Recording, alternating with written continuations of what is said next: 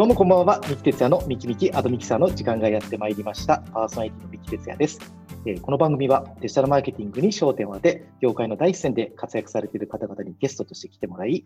最新の動向をお話しする番組です。さて、えー今回も、えー収録は、えー、Zoom にて行っておりまして、えー実は今回新年一発目ということで、遅ればせながら新年明けましておめでとうございます。えー今年もですね、アドミキサー頑張ってまいりますので、よろしくお願いいたします。えーではでは、早速ですが、えー始めていきましょう。ということで、えーと、前回はですね、株式会社オトナルの八木さんにお越しいただきまして、音声メディア市場や、えーと、音声広告について教えていただいたんですけれども、今回のゲストはですね、業界でも本当に大人気の、えーネット広告会社をリードされていらっしゃるお二人にですね、来ていただきました。超キーマンです。はい。それではご紹介いたしましょう。株式会社、えー、ボヤージグループ取締役で、えー株式会社テレシーの代表取締役の、えー土井健さんと、えーあと株式会社ボヤージグループ取締役で、株式会社フラクトの代表取締役の望月隆光さんです。よろしくお願いいたします。よろしくお願いします。よろしくお願いします。よろしくお願いいたします。えっ、とあの、ありがとうございます。実はですね、今回ですね、あの、アドミキサーってもともと1対1のインタビューをよくあのメインとしている番組なんですけれども、今回ですね、ちょっと本当に緊張してるんですけども、2人に来ていただいて、1対2という形になってしまうので、どうぞお手柔らかに、えーお願いいたしますと。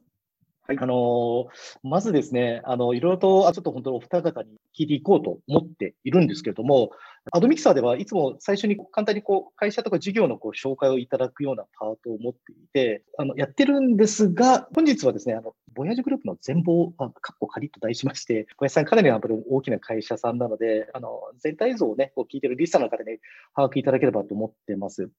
で、え2年前にですね、あの、こう、本当ニュースになって結構話題になってて、私も今でも覚えてるんですけども、まあ CCI さんと、えー経統合されて、カルタホールディングスになられたと。で、この辺からあのどういった体制で、まあ、主な事業ってどういったあのものなのかというところですね、少し最初にその概要をお伺いしたいと思っていて、このことをですね、土井さんの方からですね、ぜひちょっとご説明をお願いしてもよろしいでしょうか。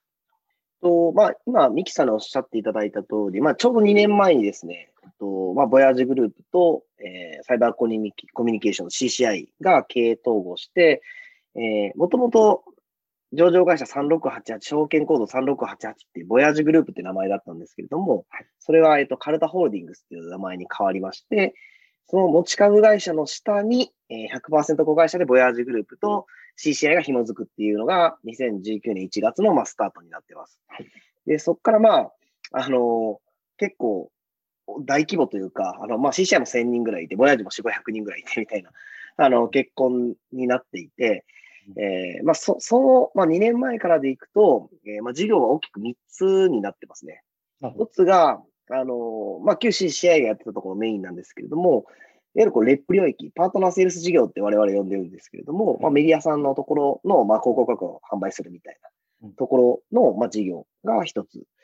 で、二つ目が、どちらかといえば、ボヤージュグループ側で多かった事業なんですけども、アドプラットフォーム事業っていうところで、いわゆるこう、アドテクの、まあ、SSP とか DSP とかアドネットワークとか ASP とか、なんかそういったところを、まあ、プロダクト作って、えー市場に届けていくみたいなところの事業。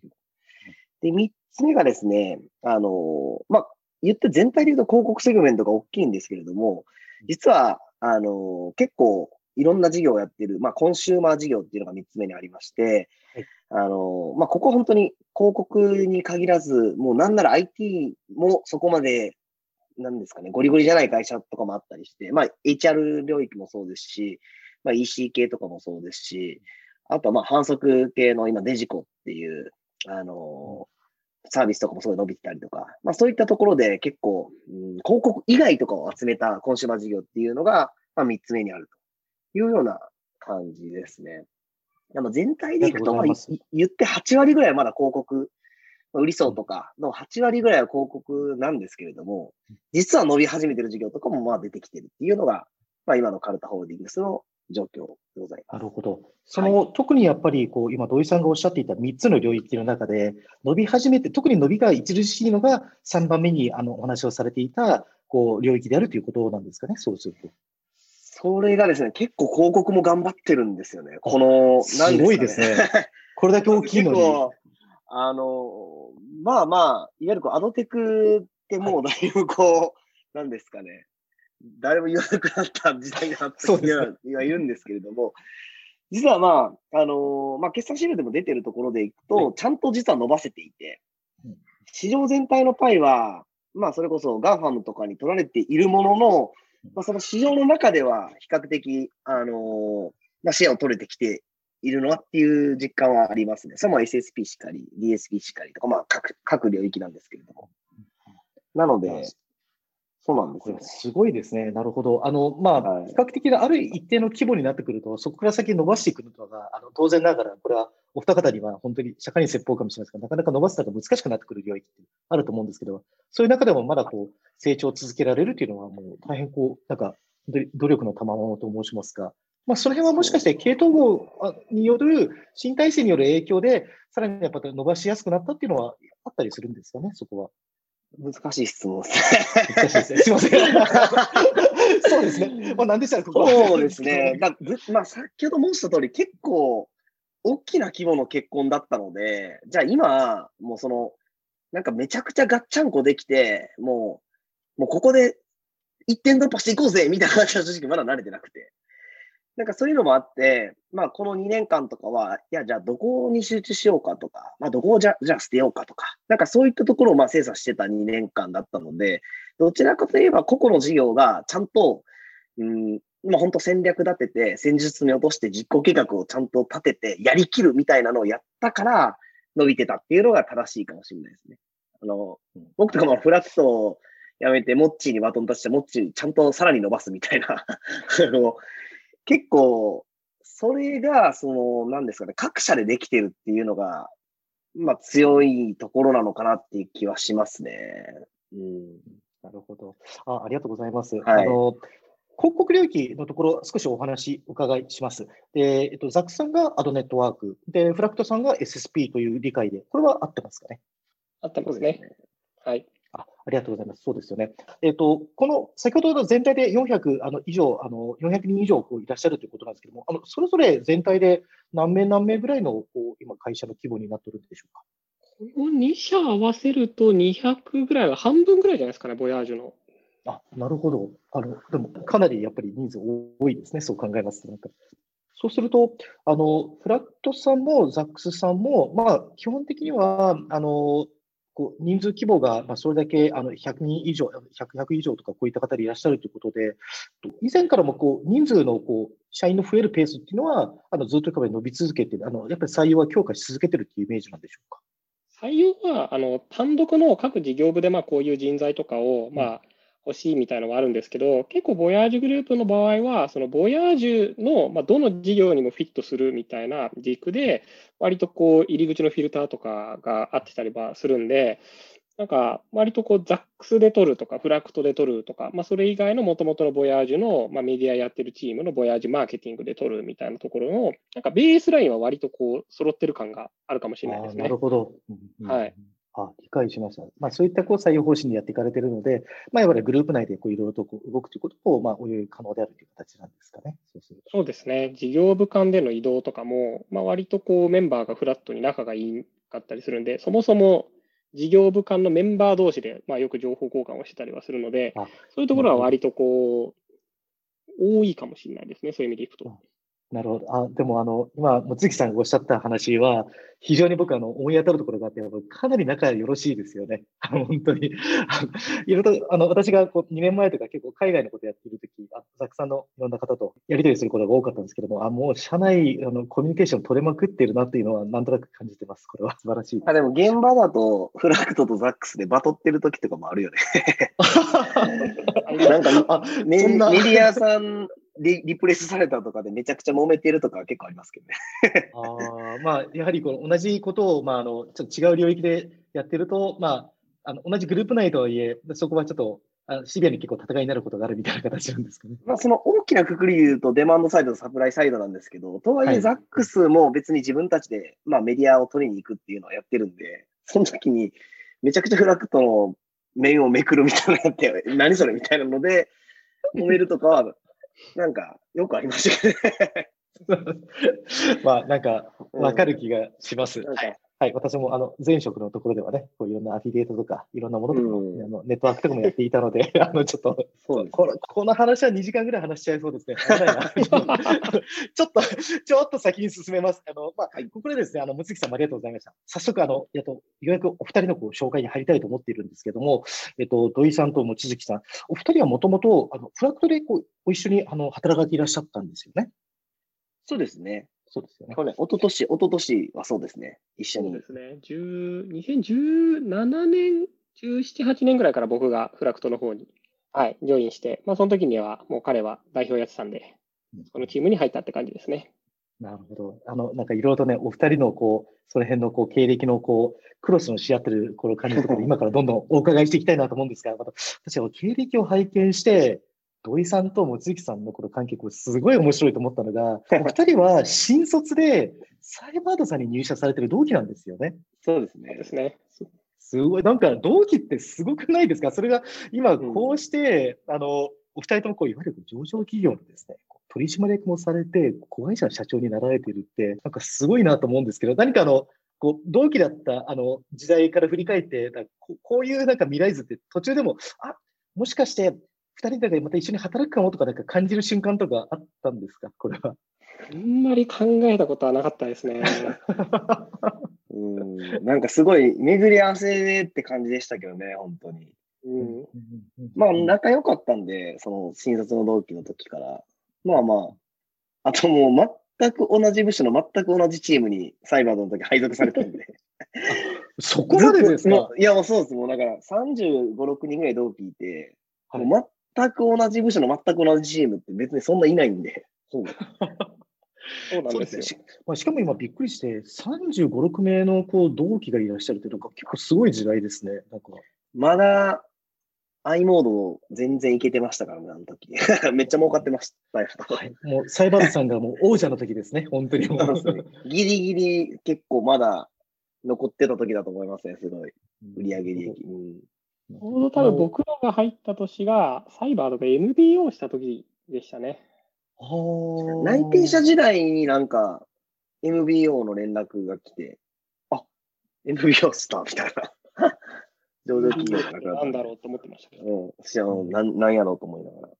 そうですねあの、なので難しいところですね。この話少し掘っていきたいんですけど、MBO ってこう経営視点で言うと、まあ何でしょう。株式市場からの市場からのプレッシャーから解放されて、なんか経営の自由度が高くなるっていう、あの、ところがですね、あの、よく、あの、メリットとしては言われてると思うんですよ。ただ、こう、一メンバーとして働くってことを考えたとき、まあ、例えば上上場企業でなくなるっていうところは、あの、なこう、今だから話で結構ですけども、当時、あ、MBO ってあ聞いたとき、何かちょっと不不安になったりすることってございました？何かそこは。いや、なんもなかったですね。全くなかったですけど、別に。上場企業に入ったつもりでサイバード行ってなかったんで。あ、なるほど。す素晴らしいです。いいですね。わかります。成長産業に入ってるっていう感じですね。そうですね。僕はあの、背の高いビルで会社探してたんで、就活時期が。僕もほぼそれですね。なんか、東京かっこいいから東京行こうぐらいの感じ。当時、六本木ヒルズ入ってたんで、僕、それだけで決めたんで。もう8割それです、ね。だいぶ、そう考えると、今の本当就活生とかってちゃんと考えて、なんか、キャリア選んでるなってすげえ思いますね。なんか、面接とかして。僕、学生できた時、絶対落とすなと思って。学生時代の自分がそうですか？ボヤージュ受けてきたら絶対落としますね。いや、お前何も考えてへんやん、みたい 驚きのな。すごい、コメントすごいなと思います、本当の、今の。エントリーシート通らん可能性あるからな。うん。お二人はそうやってこう同じチーム、あの同じ部署の同じチームでこう働かれて、あのそれぞれ何年くらいサイバードさんにはいらっしゃったんですか？僕すぐ辞めちゃったんです。あそうなんですね。あのすすいません、ちょっとね、まあ僕1年半ぐらいですね。僕は3年3ヶ月とかですなるほど。なはいるほ。ど。なるほど。じゃあまあ、そこから先が、まあ、いろいろと皆さん、あの、こう、別別の道をこう歩まれてて、えっと、土井さんは、まあ、その後、石井ナビさんの方に行かれていて、えっともうフラクトですね、速攻。ああの、そうですなるほ。どあの、まあ、今もそうなんですけど、まあ、ボヤージュとかあから、そのフラクトに出向みたいな感じで行くっていうスタイルをうん、ボヤージュ全体が取ってるんですけど、子会社にこう出向っていうのを取るんですけど、形として。なるほど。最初からフラクトですね。はい。あ、なるほど。なるほど当時は、あの、SSP のご経験とか何かっていうのは、サイバードから行かれるという時っていうのは、基本的に、あの、い何もなかったです、SAP は。はい。なるほど、なるほど。な何か、あの、プラクトさんに、こう、その時こう転職されるなんかきっかけみたいなものって何かその時はあったんですか？ね。なんか、次覚えてるんですけど、なんか、当時そのフラクトの社長って古谷さんだったんですけど、あの、いや、今日決めないですって言ってんのに、いや、ちょっとダメですみたいな感じで、飲み、飲み連れて行かれて、そのまま面接終わったと。で、なんか、すごいですね。当時のフラクトの人5人ぐらい、めっちゃ奥の席に僕一番奥座って、もう出られへん感じで、で握手するまで出さないですみたいな。やばいなと思って、なんか面白いからもう握手しようかなみたいな。で、握手しえーました。これは、土井さん、それは面接かなり盛り上がったから、やっぱり、あの、まあね、面接された方からね、古谷さんとかはそういった方からは、絶対土井さんを返すなよ、みたいな感じになったんですかね、なんか。なってたんじゃないですか。ほんまに隅っこに追いやられましたんで、あの時。そう も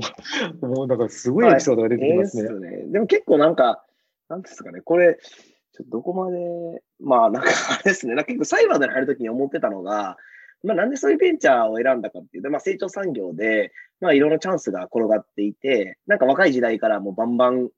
まあいろいろ範囲を広げて責任持って、責任ある立場でできんじゃないかなと思って、まあ入って、あ、それとあとまあ人がすごい、うん、いけて、いけいけない人がすごい多かったから、なんかそういうのもすごいいいなと思って入ったんですけど、まあすごい人は良かったものの、結構なんか多少の年功序列感はあったなと思ってて、ああ、なるほど。で、ああと思って。で、そうなんですよ。で、当時のその石ナビとかも、あの、ザックスの初代社長、今、あの、フリルっていうあれを作って楽天に、あの、売却した堀井翔太さんとかが、多分3年目とかでザックスの社長やってたりとかして、あ、結構、この会社はちゃんと、なんかその、そういう年功序列じゃなく、最適配置をする会社だなっていうのは見えてたんでうん、そういうのも大きかったですね。うん決めた理由まあ、まあ、3年目で子会社社長と考えると、なんか本当にこう、裁量が非常に多く、多くね、あの、いただけるっていう、こう、任せてもらえるっていうのは、あの、やっぱりワクワクしますよね。うん、ありがとうございます。あの、望月さんもぜひちょっといろいろとあの聞いていきたいんですけども、まあ、望月さんもサイバードから、まあ先ほど、あの、まあ、転職は結構早めにっていうことですけど、まあ、CCI さんに行かれて、で、その後、あの、僕ぜひね、あの、ゴールドスポットメディアさんの件、ちょっとお伺いしたいんですけども、うんえっと、まあ、いわゆるゴールドスポットメディアさんにあの行かれた国とか何かそういったところもぜひ、おそらくゴールドスポットメディアさんに行かれたのが、いわゆるこういう、いわゆるアネットワークっていうと、アドネットワークっていうところにこう入っていかれる、まあ、転機だったんではないかなというふうにはちょっと考えてるんですけども、なんかその辺のところとか、ぜひ。はい。僕がゴールドスポットメディアやり始めたのが2011、2、3年ぐらいなんですけど、その、まあ、サイバード新卒で入って1年半ぐらいで辞めて、で、その後 CCI さんが、今で言うとまさかカルタホールディングスでまた一緒になるとはとてもじゃないけど、その頃は 思ってなかったんですけど、面白いですね、これはね。もうすごいびっくりしましたね。で、その後に実は CCI さん辞めた後に一回あの友達3人ぐらいで会社作って起業したんですね。あすごいですね。なるほど。はい、それが多分2010年か11年ぐらいで、で、まあ、一応こう VC さんとかからもう資金調達して、ちょっと頑張ったんですけど、まあ、実力不足ですぐお金がなくなっちゃって、もう会社がこのままだともうバンクラップしちゃうからっていうので、まあ、いわゆるベベンチャースタートアップのラーメン代稼ぎみたいなのがうん、こうよく言われるやつで、業務委託でその海外の、まあ、当時だとアメリカにヘッドクォーターがあったんで、まあ、アメリカのゴールドスポット社が日本に進出したいから、そこをセールスとして支援するみたいな、なんかそういう感じで、実は自分で起業した会社と業務委託契約で始めたっていうのがきっかけですね。なるほど。面白いですね。あの、聞いてあのいるこうリスナーの方が、あの、ちょっともし知らない方もいらっしゃるかもしれないんで、ぜひここは基本的なご質問一本入れさせてください。ゴールドスポットメディアってどういった会社なんですか？ですね、アドテクのところでいくと、いわゆる第三者配信と言われる、通称スリーパスと言われるサービスで、まあ、今もそうですけど、まあ、いわゆる広告配信って、バナーのディスプレイ広告だと、まあ、静止画が多いと思うんですけど、まあ、そういった静止画領域に、例えばビデオだったりとか、まあ、アニメーションをするような、まあ、今でいうリッチフォーマット、リッチメディアって言われる、それをこうモバイル向けに特化して最初提供するような会社でしたね。うんまあ、当時でいくとメディアマインドさんとか、まあ、その後サイズミックになってみたいな、まあ、ああいうクこうリッチフォーマット、リッチメディア系のうん配信プラットフォームっていうところの会社でしたね。うん、そあいいですね。それがあの2012年ぐらいという形になるんですかね。3年ですね。はい。うんまあ、まさにもう本当にモバイルが、あのもうあのアプリ広告だったりとか、そういうモバイル面というところがかなりこう大きく伸びてる状況の時ですよね。そうですね。スマホがなんか日本に来たぞみたいな、それのちょっと経ったぐらいの時ですね。そうですね。あのいわゆるこうスマホ来るぞ来るぞって言われたこう2008年とか9年のこう iPhone3G 以降、少しやっとこういろんなものが落ち着いてきて、えー、4、4S ぐらいの時代ですかね。あの、11年とか12年とかだと、なんかそれぐらいかななんか5がちょうど出て、ね、出たぐらいですかね。なんか、なので、はい、それぐらいかもしれないです。うん、あの、今、あの、モバイルが来てる状況の時ですよね。ちなみに、あの、今でもそのゴールドスポットメディアさんはサービス提供されていますよね？はい、提供してます。今だと、まあ、あの会社としてのゴールドスポットはないんですけど、まあ、フラクトの中の一ブランドとして、まあ、フラクト社の中に実は、あのまあ、最終的にその後、ボヤージグループにあの MA してもらって、で、フラクトとあの吸収合併でくっつけたんで、法人的にはフラクトの中に今もブランドとして存続していて、サービスとしても継続して提供してますね。ありがとうございます。ということで、まあ、サービスも今も生き続けていて、まあ、今こう、あの望月さんいらっしゃるあの、あの、まあ、ように、あの、いわゆるこう、フラクトさんの中で、こう、一緒に今やっていかれてるっていうことなんですよね。はい、そんな感じです。素晴らしいですね。なんかいろんなごご縁を感じますね。お二人の関係性もそうですし、あの、もともといらっしゃった CCI さんとまたこうご一緒されてるっていうところも、なかなかあの、非常にこう話を聞いてても、お二人、お二方とこうネットこう広告の歴史みたいなものが垣間見えまして、はい。リッチコンテンツとかも面白いです。はい。あの、ここでですね、ぜひちょっと、まあ、現在のお仕事についても、あの、ぜひろ深掘っていきたいと考えてます。で、えー、カルタホーリングスになって何が一番変わったかっていうところですね、ズバリちょっと聞いていきたいと思っているんですけども、あの、土井さん、えっと、まずですね、今やっていらっしゃるテレシーさんについて、まあ、どんな、あの、サービスなのかっていうのも、今新しく取り組んでいらっしゃると思うので、これについても、あの、詳しく教えていただけないでしょうか。はい。あの、今、まあ、テレシーっていう事業を担当してるんですけど、これまあ、その、ボヤジが電通グループになったところで、えっと、まあ、一緒にやれることっていうのをまずっと探す中で、まあ、ボヤージュグループとしてやっぱりマス領域っていうのはずっとやっていきたいって思いがあったけど、まあ、そこの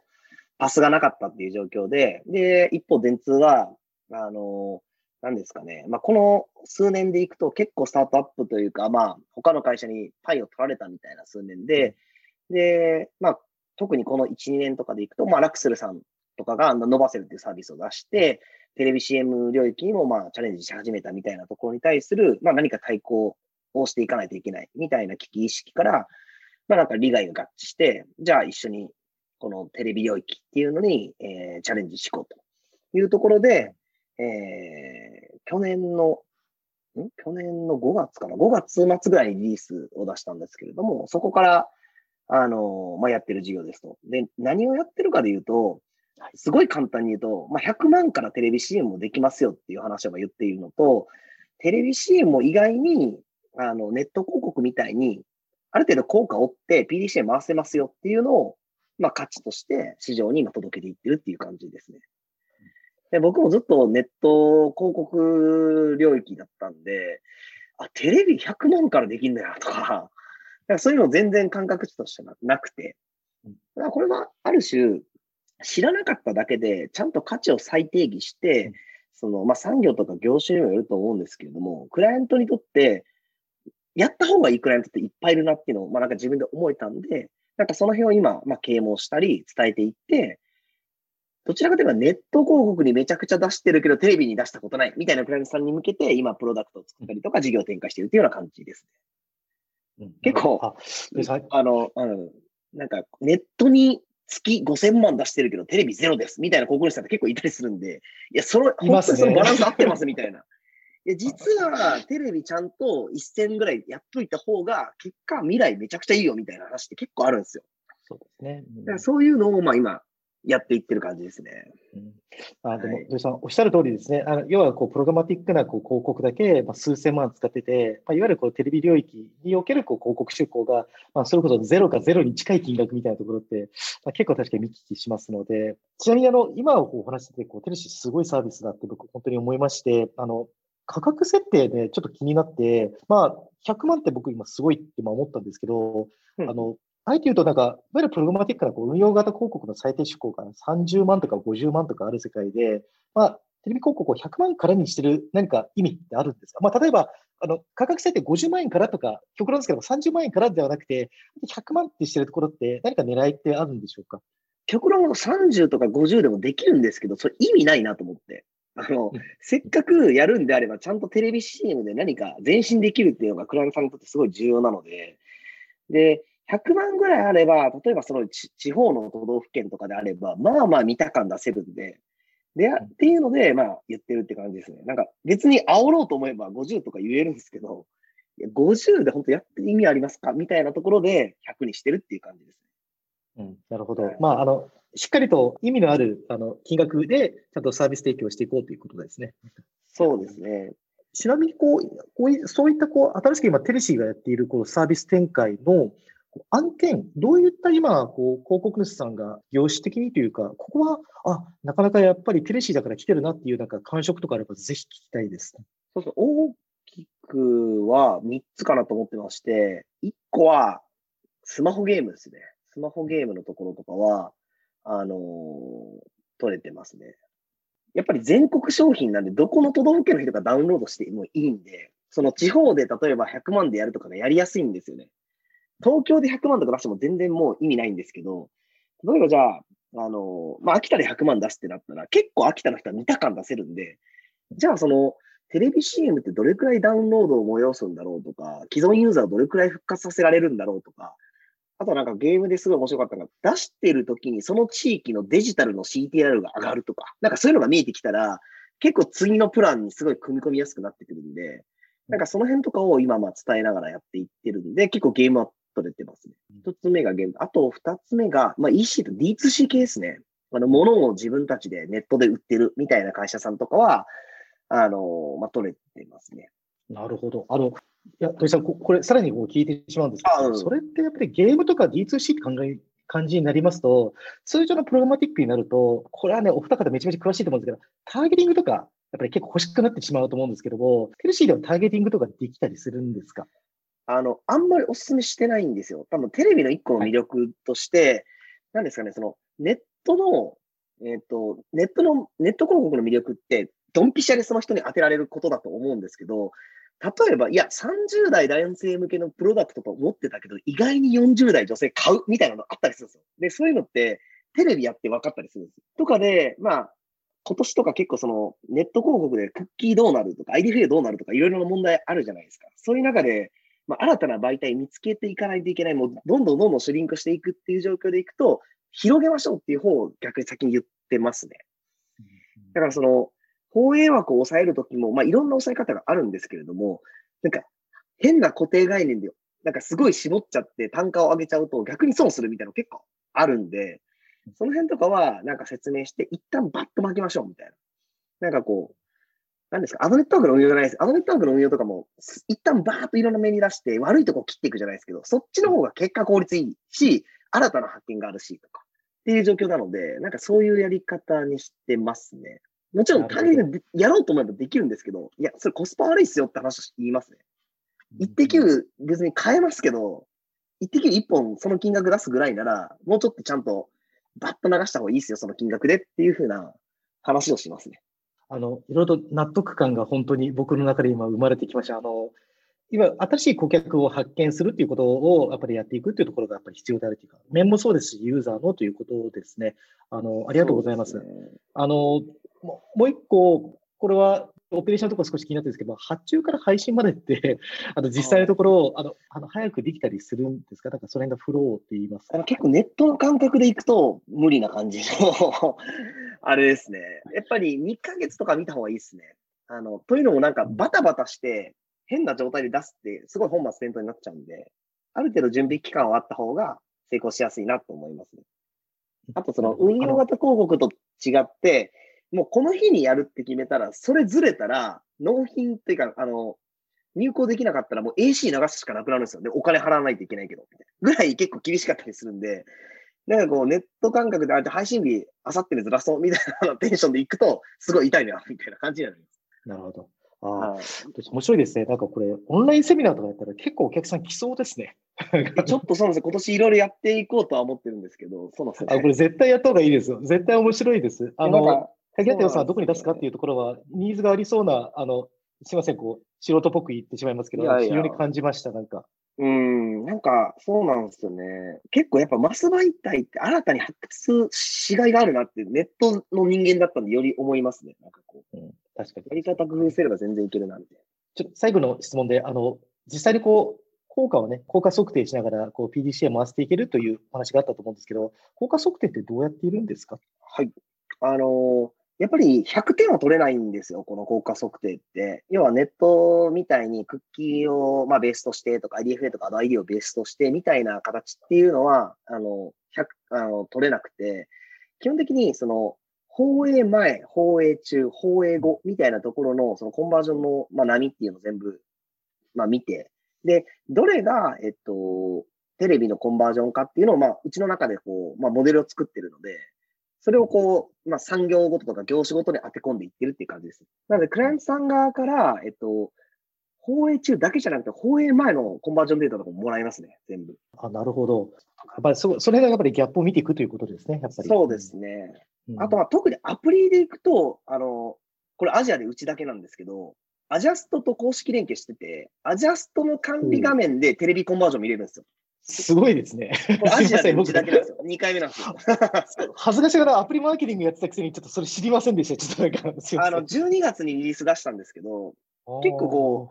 結局そのアプリマーケッターって別にそれぞれの管理画面とか見ないじゃないですか。もうアジャスト見る以上みたいな感じじゃないですか。うんだからそこにちゃんとアグリゲーションできるというか集約しようっていうのが、まあ、根底にあって、で、アジャストと話しながら、まあ、連携の方法とかも、まあ、決まったんで、あ、じゃあ出しましょうっていうので、できてなる。ほど。いやー、これ楽しいですね。ちょっともっと聞いていきたいんですけども、ぜひちょっともっと聞きたいときは別の番組もう一回聞かせてください。ぜひぜひ。はい、ありがとうございます。あの、はいもつきさん、すみません。ちょっと、もつきさんにもめちゃめちゃ聞きたいこといっぱいありまして、あのーまず第一個の質問としては、カラタホールディングスになって、フラクトさんに対して何かこう影響っていうのはありましたか？なるほど。あのーもう今、テレシ、土井健がやってるやつみたいに、あんまりこう、新しい話が僕らはそんなに多くはないかもしれないんで、ちょっとあれなんですけど、ただまあ、一個あるのは、まあ、フラクトっていう単体で考えると、やっぱりこうずっとプログラマティックの、まあ、マネタイズのところのパートナーとしてずっとやってきたところに、まあ、日本最大のいわゆる巡航を取り扱っている CCI さんが、まあ、改めてグループになったので、そうですね。巡航のご相談を受けたときに、えパスできる仲間がいるっていうのは、なんかこう、マネタイズのこう全体支援の中でいくと、すごく僕らがそんなに別に得意としてなかった、そもそも扱っていなかったところの、ある意味、ネットワークができたので、まあ、ここはすごくシンプルに、まあ、足し算の部分でいいところかなっていうのは思いますね。うんうんうん。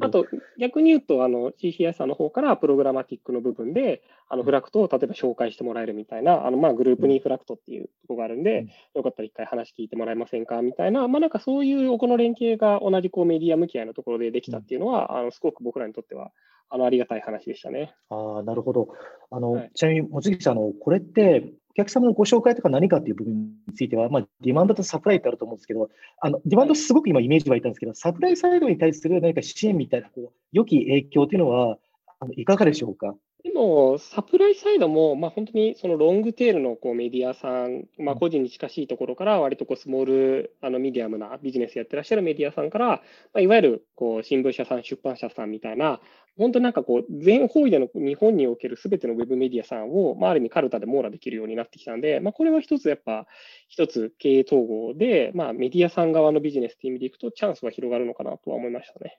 うんうん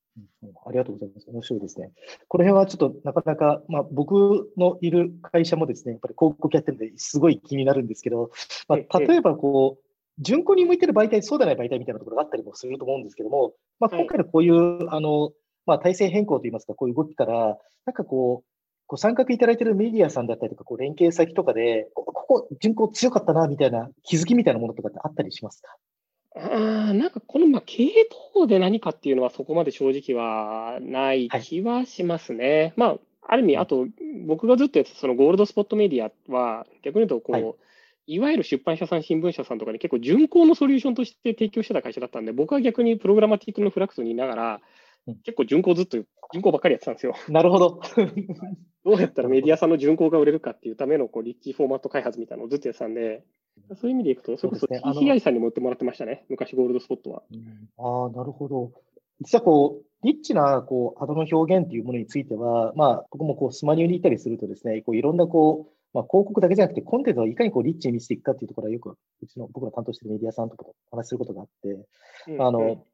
なんていうんですかね、こう、スマホってこう、こう、記事で申し上げると、あの、ちょっとここはあの、表現っていうところについて、もつきさんとぜひ議論したかったのは、僕あの、去年ですね、あの、レバノンのベイルートでこう爆発事件っていうのがあって、あの、なんか覚えてらっしゃるしか、こう、なんか倉庫がバーンと爆発して、で、それがみんなこう、結構燃えてるから危ないってこうスマホで撮ってたら、突然爆発してすごい爆風が来たんですよ。で、あの事件があった時に、実はですね、あの、まあ、ニューヨークタイムズさんが、あの、いわゆるこう、ベイルートの爆発事件のこう紹介する記事っていうのを作ったときに、動画とか見せるんじゃなくて、普通のウェブのあの HTML5 のこう、記事になってるんですけども、下にスクロールしていくと、あの、どんどん、あの、記事がこう上下にこうスクロールしていくだけじゃなくて、一点でちょっと止まってる中で、下にやってくると、あの、少しずつ、なんていうんですかね、あの、動画止めてこう、あの、スワイプしてるかのようにですね、爆発がグーンってこうなったりとかですね、あの、まあ、あっていくと、まあ、どこに何があったって、こう、動的に見せるようなこう表現とか出てきたりとかしてるんですよ。うんうん、で広告の世界では動画ってあったりとすると思うんですけども、コンテンツサイドの方がかなりこう見せ方を今こうスマホファーストにしようってやっぱり結構考えていて、あの、まあ、日本なんかだと朝日新聞社さんとかが結構そういったこととかも結構やっていて、結構なんかこう立地広告って来てくるんじゃないか っていうふうにはちょっといろいろと思っていて、なんかこう、メディアさんの脱出先とか何かについて、こう、リッチのものっていうのが、なんか、今後、あの、もう少し時代背景的にも技術とか、こう、まあ、環境とかも進んできて、進むか進まないかで言うと、結構なんかそちらに目があるんじゃないかっていうなんか感触ってありますか？そのまあ、リッチな表現っていうところは、まあ、もちろんその UX とか考えて、まあ、単純にこうアイキャッチーな部分とかがあったりするんで、まあ、それでコンテンツを見せていくってアプローチは、まあ、引き続きいろんなメディアさん工夫されてると思うんですけど、まあ、なんか、いわゆる今、ミキさんがおっしゃってたような、なんかあらゆるニュースに対して、まあ、それこそ HTML5 とか、まあ、CSS3 使ってのこうアニメーションとかは、これやっぱ制作コストがすごい多分かかるんで、多分、ね、なんかやっぱ特集、どうしてもやっぱ特集ページとか、まあ、ある意味タイアップ的な何かのスペシャルコンテンツみたいなケースじゃないと、ものすごく日常的には、まあ、流通がそんなに増えないんじゃないかなっていうのが、まあ、個人的にずっとこう、リッチ系やってたところの、まあ、ジレンマでもありましたね。結局、あの、本当にフルカスタマイズで、まあ、ある意味制作フィーを出して、えー、捻出しながら、まあ、国主さんも含めてやれると、もう本当にはちゃめちゃリッチなことができるんですよ。で、うん本当に動画を作るだけじゃなくて、その動画から何かを飛び出してくるとか、まあ、なんかもうサイト全面いろんなこうアニメーションを駆使してジャックするみたいな、本当にこう昔で言うフラッシュ使ってたようなアニメーションとかって別に今でもできるんですけど、まあ、やっぱあんまりそういうニーズがなくって、結局、なんかそもそも企画を考える人が少ないってもあるかもしれないですね。なるほど。で、結局、まあ、割と規定のテンプレートの原稿規定をやったところに、まあ、ある程度はめ込んでいって、まあ、効率性とのバランスを取っていくってなると、まあ、そんなにこう面白い表現のものはたくさん増えないっていう。ありがとうございます。でも、まあ、そう考えますと、まあ、こう、ワントゥーワンで、こう、すごい大きな、もしくは特別な広告主様と何かをつなげるための、まあ、一種の、あの、フルカスタマイズの何かセットというふうに考えていくっていうのが良さそうですね。そう考えていくとですね。さっきの本当、の意見が言ってたテレシーじゃないですけど、まあ、メディアさんって、まあ、ウェブの世界でもターゲティングしようと思えばどんどん細かく切れますけど、うん、まあ、ある程度すでにサイトの時点で結構セグメントって切れてるじゃないですか、ウェブメディアの場合、まあ、先ほど経済系のニュースであれば、まあ、当然経済系、不動産であれば不動産みたいな、そのサイトのジャンルにおいて結構カテゴリー切れてるんで、あのリッチフォーマットそういう意味でいくと、あのブロード配信にすごくやっぱ向いてるんで、そのサイトである程度属性カテゴリーが切られた人たちがそのサイトに来たときにめちゃくちゃドーンっていうハイリッチで、まあなんかエフェクトがかかったやつで見ると、なんじゃこりゃっつって、まあ単純にそのアイキャッチのコンテンツとしてエンタメで楽しめるんで、まあ、そういうなんかやるんだったら思いっきり振り切った方が、まあ、効果は正直高いですね。ブランド認知とか確実に調査するとめちゃくちゃ広告認知出るんで。うん、確かに。関さん、ありがとうございます。もう関さん、あの、最近の、こう、メインのフォーマットってどういうものになりますか、うんうん流通しているのはもう今だと本当にプログラマティックで、まあ、静止画のバーナーからビデオからネイティブから、もう基本的には本当いろんなフォーマットが流通普通にはし始めてるので、ただまあネイティブに関していくと日本だと RTB の取引弱くて、やっぱアドネットワークさんの,、まあ、あの記事下とかに入ってるレコメンドビジェット形式のネイティブ配信とかがまあ単価的にはまあ強い感じがありますね。うん、RTB バイヤーであんまりネイティブ力でいけるところは、うん、少ないなっていうのが、まあ、我々の印象ですね。うんうん、なるほど、なるほど。ありがとうございます。あの、結構こう、広告の、そこの、まあ、フォーマット以外にもう一個話としては、広告の品質問題と申しますか、なんかそういったところとかいろいろあると思うんですけども、なんかそういうなんか広告品質について、まあ、例えば、なんかいわゆる詐欺商品的なこうものが出てしまう問題だったりとか、まあ、そういう、あの、結構問題があって、まあ、あの私もなんか、会社としてもなんか結構そういう問題意識とかあったりするんですけども、例えばフラットさんとして、なんかこう、いわゆるこう不適切広告が出てしまうこうリスクだったりとか、そういったもののこうブロッキングっていうものについて、なんかこう業界正常化のためにもこうこうした方がいいんじゃないかというようななんかあのご意見といいますか、月さんなりのなんかあの思いみたいなものがあれば、ぜひちょっと聞いてみたいなと思うんですけど。はい、これも僕、フラクトに、まあ、自分が今代表になったのが、まあ、去年からかだし、まあ、その前ぐらいから、まあ、プロダクト強化のところでずっと言ってるんですけど、実はね、RTB ってやっぱすごい便利なんですよね。やっぱもう、すべてが RTB になればいいと僕は思ってるぐらい RTB 推進派なんですけど、やっぱ RTB ってちゃんと S2S でその1位のクリエイティブに対してちゃんと ID が割り振れた割り振られたりして、まあ、それをちゃんとこう、なんですかね、仕組みでこうカバーできるようなエコシステムが技術的にはちゃんと整っているので、まあ、例えば Google の ABEX みたいなところでいけば、まあ、ちゃんと彼らの流通してきているところでクリエイティブのチェックとかって、まあ、ちゃんと ID に紐づいて見れるんで、あのブロックしたきゃできるわけですよね。一個ずつ、まあ、選択していかなきゃいけないとかっていう、まあ、ちょっとそういう手間は一旦置いといたとしても、少なくとも仕組みとしてはやろうと思えばできたりはするんですけど、まあ、いわゆるアドネットワークの配信とかですと、アドネットワークさんに、まあ、その掲載していいよっていう権利をそこで、まあ、配信的に渡してしまうと、そこから先何が出てるかって、もはや SSP とか媒体さんでも、あんまりそこトラックできないんで、まあ、そういう意味でいくと仕組み的にはやっぱりちょっとレガシーな感じがするんで、まあ、基本的にはもう全部 S2S で中の通信でシグナルで全部こうジャッジがしていけるっていうような、えー、RTB になれば、大体すべて解決しますね。なるほど。まあ、じゃあ、これはもう正直、こう、一つの回としてはもう RTB であるっていう形ですね。そうですね。なるほど。あの、まあ、ちなみに今ちょっと。解決できそうな気がします。うん、なるほど、なるほど。今、あの、フラクトさんで、あの、取り組んでるなんか新機能開発とか、ここは、あの、今後力を入れていきますというところがあれば、それもぜひ聞きたいです。はい。